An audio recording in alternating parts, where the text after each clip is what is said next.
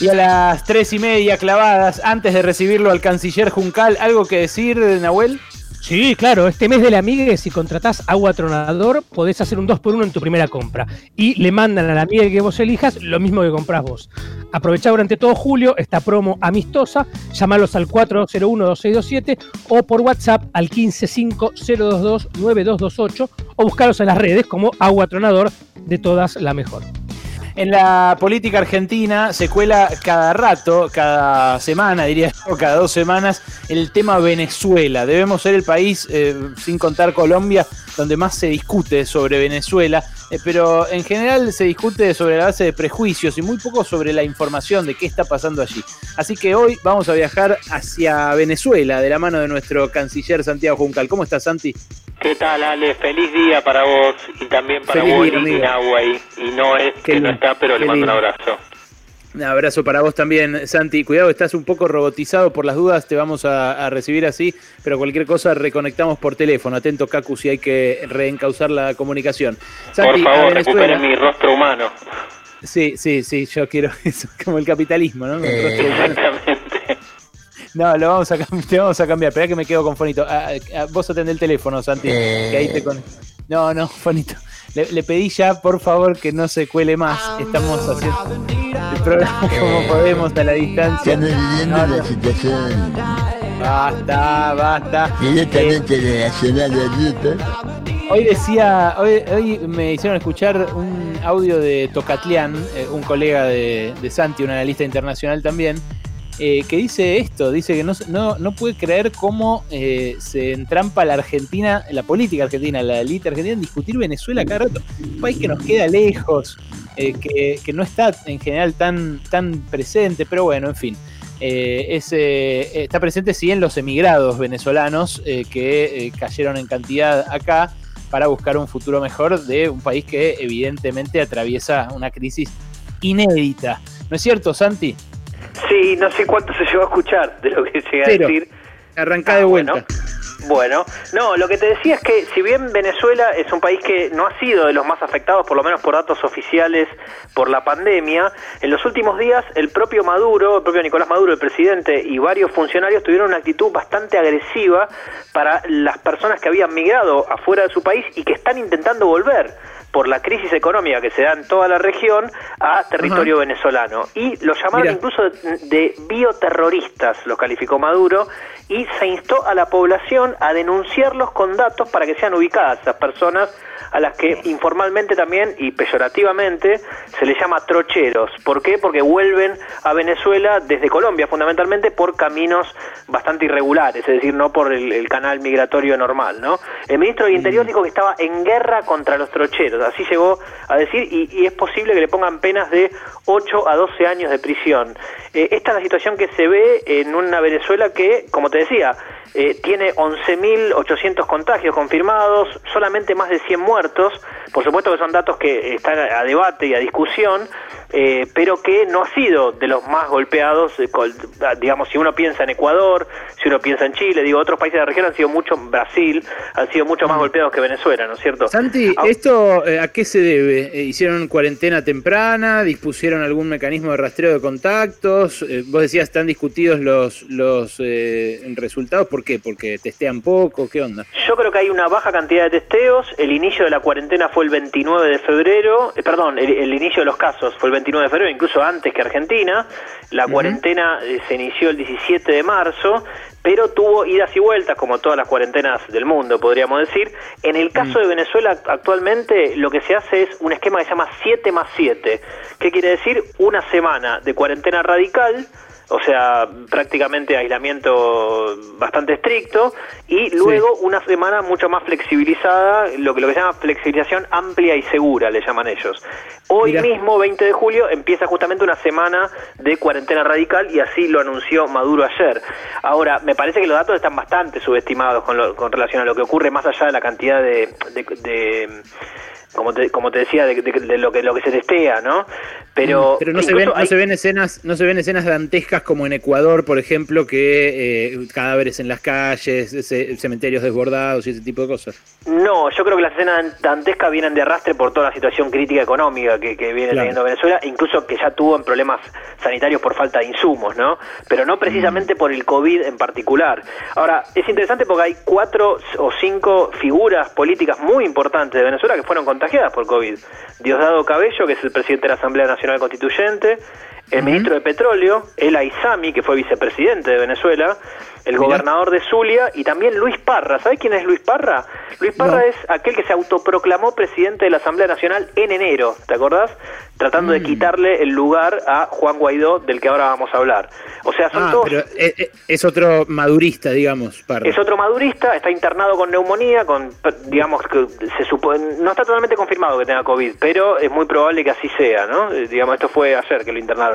Eh, esto como para que se sepa que, si bien los datos oficiales no muestran una una, calamidad total por COVID, evidentemente hay miedo por parte del gobierno a que vuelvan a entrar personas que ya habían dejado el país antes, como te decía previamente, y además hay contagiados algunos políticos importantes. Ahora, no es lo único que llega de afuera el COVID a Venezuela. Lo que hay también son presiones y amenazas por parte del gobierno de Trump que, eh, por supuesto, van y vienen en el tiempo, ¿no? Fluctúan, pero que en las últimas semanas yo te diría que se acumularon eh, fuertemente. El viernes pasado, Michael Cossack, que es el subsecretario para Asuntos eh, del Hemisferio Occidental tuiteó que llamaba a los pueblos preocupados por los derechos humanos a aumentar la presión sobre el régimen de Maduro y sostenía que la comunidad internacional debía actuar ahora.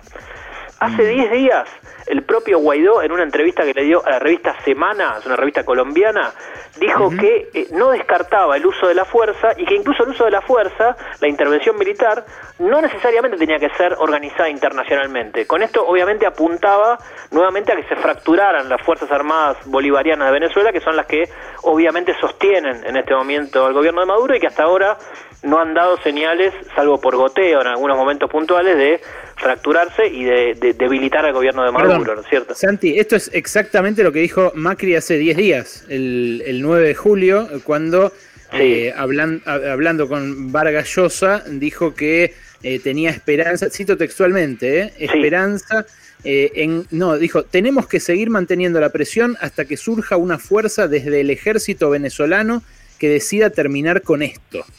Dijo muy, muy clara y nítidamente Macri llamando al golpe de Estado en Venezuela eh, como respuesta a estas violaciones de los derechos humanos que eh, denuncia desde siempre Estados Unidos, pero a cuya denuncia también se sumaron eh, organismos como el que preside Michelle Bachelet, ¿no? El comisionado de... el alto comisionado para los derechos humanos de la ONU, exactamente. La semana pasada hubo incluso informes de organizaciones de derechos humanos que también denunciaban secuestros, torturas, desapariciones forzadas. Una venezolana que trabajó en conjunto con una estadounidense. Sí, digamos que se acumulan los informes en ese sentido. Evidentemente en Venezuela los derechos humanos no se respetan, eso está claro, como no se respetan en Chile, como no se respetan en buena parte de los países de Sudamérica por distintos motivos. Ahora, mm. el punto también que, hay que tener en cuenta es que yo te mencioné las declaraciones de COSAC, te mencioné las declaraciones de Guaidó. Ahora te menciono tal vez lo más importante, que son las maniobras de barcos de guerra de, de la Marina de Estados Unidos en el Mar Caribe nuevamente en los últimos días fueron repudiadas el jueves por el canciller del gobierno de Maduro, Jorge Arraza, en un comunicado que dijo que esto era un acto de provocación que pretendía menoscabar la soberanía y la integridad territorial de Venezuela. ¿Cuál fue la respuesta del jefe del Comando Sur de Estados Unidos, Craig Faller? Él dijo, nuestros barcos estaban navegando en aguas que el gobierno de Maduro reclama ilegítimamente bajo su control. Eh, Craig Faller es una figura clave, es el jefe del Comando Sur de los Estados Unidos. Hace 10 días en Florida, en el, en el estado de Florida, en Estados Unidos, se reunió justamente con Trump le hizo, eh, hizo autoelogios de lo que estaba haciendo en términos de eh, confiscar drogas, arrestar traficantes, todo eso por, la, por el gran movimiento de la flota de, la Marina estadounidense en el Caribe. Justamente recordemos que sobre Maduro y sobre distintos funcionarios del gobierno bolivariano pesa la acusación de narcotráfico y que ese fue la, esa fue la excusa eh, desde abril en adelante para reactivar justamente en el Mar Caribe todos estos movimientos de barcos que ponen mucha mayor tensión en la zona. Uno puede decir, bueno, eh, Venezuela tiene como poder de disuasión a lo muy organizadas que están las Fuerzas Armadas Bolivarianas y además, obviamente, al apoyo y a la cooperación técnico-militar de Rusia, que es muy importante, ¿no es cierto?, desde, desde hace años, de la época de Chávez y que se fortaleció en los últimos dos años, te diría.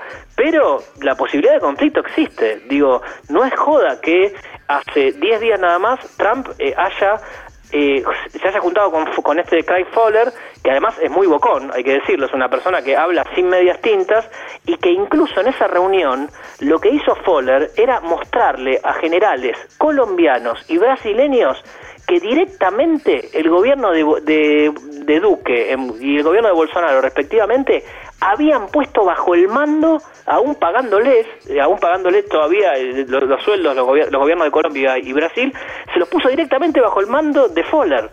Entonces, esto es lo que, lo que quería demostrar justamente Fowler ante Trump, era mirar cómo tenemos una cooperación regional para eventualmente avanzar no solo sobre Venezuela, sino también sobre Cuba, porque estamos hablando mucho de Venezuela y nos olvidamos de la retórica agresivísima de Trump hacia Cuba desde el comienzo de su mandato prácticamente, ¿no? Es increíble, Santi, pero además, ¿sabes qué pienso cuando te escucho hablar de Venezuela? Cuando escucho un informe equilibrado sobre Venezuela, que equilibrado no quiere decir equidistante, ni quiere decir eh, que, compensa lo uno con lo otro, ni que se pone en el centro. Equilibrado es eso, equilibrado.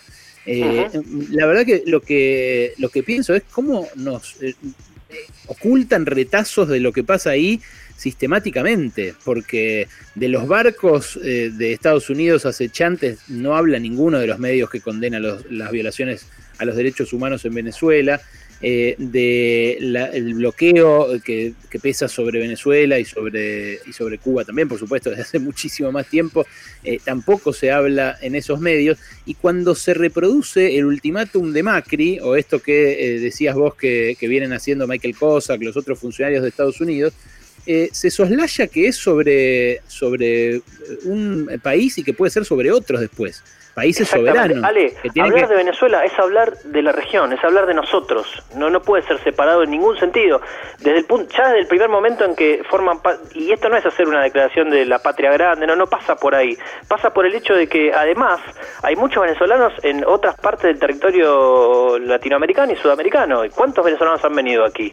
Entonces, la repercusión de un conflicto a gran escala en Venezuela puede ser tremenda para la región. No, no, dejar de ver eso es algo, eh, me parece muy ciego de, manera voluntaria, ¿no? Este, y mm. además, el accionar de Estados Unidos también tiene otros grandes aliados. Gran Bretaña no le deja a Maduro retirar el oro que tiene depositado en el Banco de Inglaterra porque no reconoce al gobierno de Maduro. ¿Se acuerdan cuando la semana, cuando el año pasado decíamos, bueno, terminó en un fiasco lo de Guaidó, evidentemente fue cayendo su apoyo, porque además se lo vio con paramilitares del otro lado de la frontera de Colombia, digamos, se lo asoció a causas de corrupción. Bueno, todo eso era verdad pero el no reconocimiento de Maduro le sirve hoy en día al Tribunal Superior de Justicia de Gran Bretaña para decir el oro no se lo damos y tienen 31 toneladas de oro ahí el gobierno de Venezuela. Entonces, del mismo, modo, que les, del mismo modo que les quedó un pedazo grande de PDVSA en Estados Unidos expropiado por Trump porque también reconoce a Guaidó en vez de a Maduro, ¿no es cierto? eso Exactamente, y buena parte de las acciones de la empresa que está detrás de PDB, de, la empresa estadounidense, eh, estadounidense, pero con casa matriz en Venezuela, que es Citgo, hoy en día está en manos rusas, porque eh, lo que tuvo que hacer Maduro fue transferir el 49% de las acciones de Citgo como garantía a, a, Rosneft, que es la empresa que opera justamente eh, en materia de petróleo y de gas en Rusia, pero también en otros países como Venezuela. Por lo tanto, eso también te demuestra que hoy en día, como muy bien dijo Tocatlián hace poco, son las potencias internacionales. Juan Gabriel Tocatlián, un especialista en relaciones internacionales, son las potencias eh, mundiales las que están hoy en día más metidas en Venezuela que las de la región. Estados mm. Unidos, Rusia y China, hoy en día, por el financiamiento que China le ha dado a Maduro también, tienen mucho más intereses concretos y materiales en Venezuela que tal vez los que tenían en otro momento, en el sentido de que había, por ejemplo, una UNASUR donde se debatían cuestiones internamente y, eh, ante problemas internos de países o ante, recordemos lo que fue el problema entre la frontera en, la frontera en Colombia y Venezuela, que el propio Néstor Kirchner en su momento fue y participó allí para, para llegar a una pacificación. Bueno, eso se terminó. Hoy en día Venezuela es un problema mundial, Ale, porque están tan metidas las potencias A mí me da cagazo porque esto eh, es lo que abrió las puertas a las grandes guerras cuando, cuando las potencias tuvieron intereses encontrados en un lugar y en general en ese lugar se cagan a tiros. Pero además de eso, lo que me preocupa es que los gobiernos regionales hacen seguidismo de uno, seguidismo de otro, eh, pero si quieren hacer equilibrio o quieren plantar una voz común, no la tienen, ¿no? Porque todos los demás están haciendo lo que le indican de un lado o del otro, y esto tampoco es una llave de ninguna solución. Exactamente, Ale, y con todas las limitaciones del caso también, porque obviamente, por más que bravuconee Bolsonaro, por más que bravuconee Duque, por más que evidentemente muchos de ellos quieran una solución para Venezuela, también saben que una intervención militar es abrir la caja de Pandora, porque ¿a dónde van a ir a parar los venezolanos que eventualmente eh, intenten refugiarse en, en otros países? Bueno, van a volver a salir de Venezuela, van a seguir saliendo de Venezuela como lo hicieron en estos últimos años. Hay, hay alrededor de 5 millones de refugiados eh, en, en el resto del, del, del mundo, según el informe de Bachelet, eh, que, de venezolanos que salieron del país. Bueno, ahora lo que yo te decía antes, hay algunos que están intentando volver, por supuesto que son decenas de miles, o sea, muy poco comparado a los que salieron. Pero ¿qué pasaría ante una guerra? Bueno, sería un conflicto regional, evidentemente, ¿no es cierto? Totalmente, totalmente. Bueno, es Santi Juncal el que están escuchando, nuestro canciller, el columnista de política exterior de Pasaron Cosas, repasando Venezuela, que cada tanto se cuela en la agenda local, pero sobre la cual nos informan muy poquito. Gracias, Santi. De nada, dale, un abrazo grande. Abrazo grande y feliz día. Así seguimos.